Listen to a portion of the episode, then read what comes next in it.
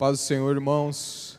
Queria compartilhar com vocês uma palavra que Deus vem falando comigo há dias. Deus tem falado muito no meu coração, vários dias, não só no meu coração, na minha mente, a respeito de uma palavra. Mandei para o pastor um pequeno devocional e ele me pediu que compartilhasse. Em Mateus capítulo 8, versículo 23. E entrando ele no barco, seus discípulos o seguiram. E eis que no mar se levou uma grande tempestade, que o barco era coberto pelas ondas, ele, porém, estava dormindo. E seus discípulos, aproximando, o despertaram, dizendo: Senhor, salva-nos, que perecemos. E ele disse-lhes: Por que temeis, homens de pequena fé? Então, levantando, repreendeu os ventos, o mar e seguiu uma grande bonança. Muitas vezes a, a, nós lemos a palavra do Senhor, a gente faz nossos devocionais, mas a gente nunca parou, pelo menos eu, nunca parei para pensar sobre essa tempestade que é falada aqui na palavra, né? Se a gente for ver né, no, no mundo aí uma grande tempestade, a gente pode ver que aquelas tempestades que derrubam navios, né? E naquele momento, Jesus e seus discípulos, eles não estavam em um navio. Eles estavam em um barco de pesca, um pequeno barco. Esse texto tem falado muito no meu coração sobre a gravidade no momento de como era essa tempestade. E quando se dizia grande tempestade, é isso que eu disse, né?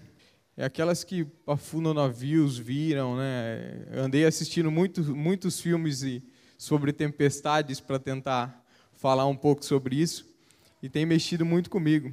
E naquele momento, seus discípulos correm chamar Jesus com medo. Sabemos que não estava em um navio e sim um barco de pesca, um barco sem grande resistência, que poderia ter sido submerso no primeiro momento. Mas Jesus estava lá, sereno, descansando, simplesmente como se nada estivesse acontecendo e depois de ser acordado, foi e repreendeu aquela tempestade e o vento. Será que percebemos a grandiosidade e o soberano poder do nosso Senhor Jesus? Nossa confiança no Senhor está preparada para um momento como esse?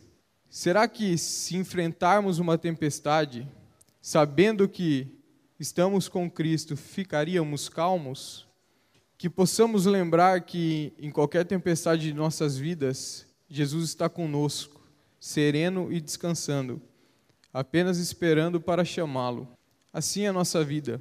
Jesus está a todo momento no barco, mas às vezes esquecemos que ele está ali e a tempestade se torna surreal e impossível de se vencer.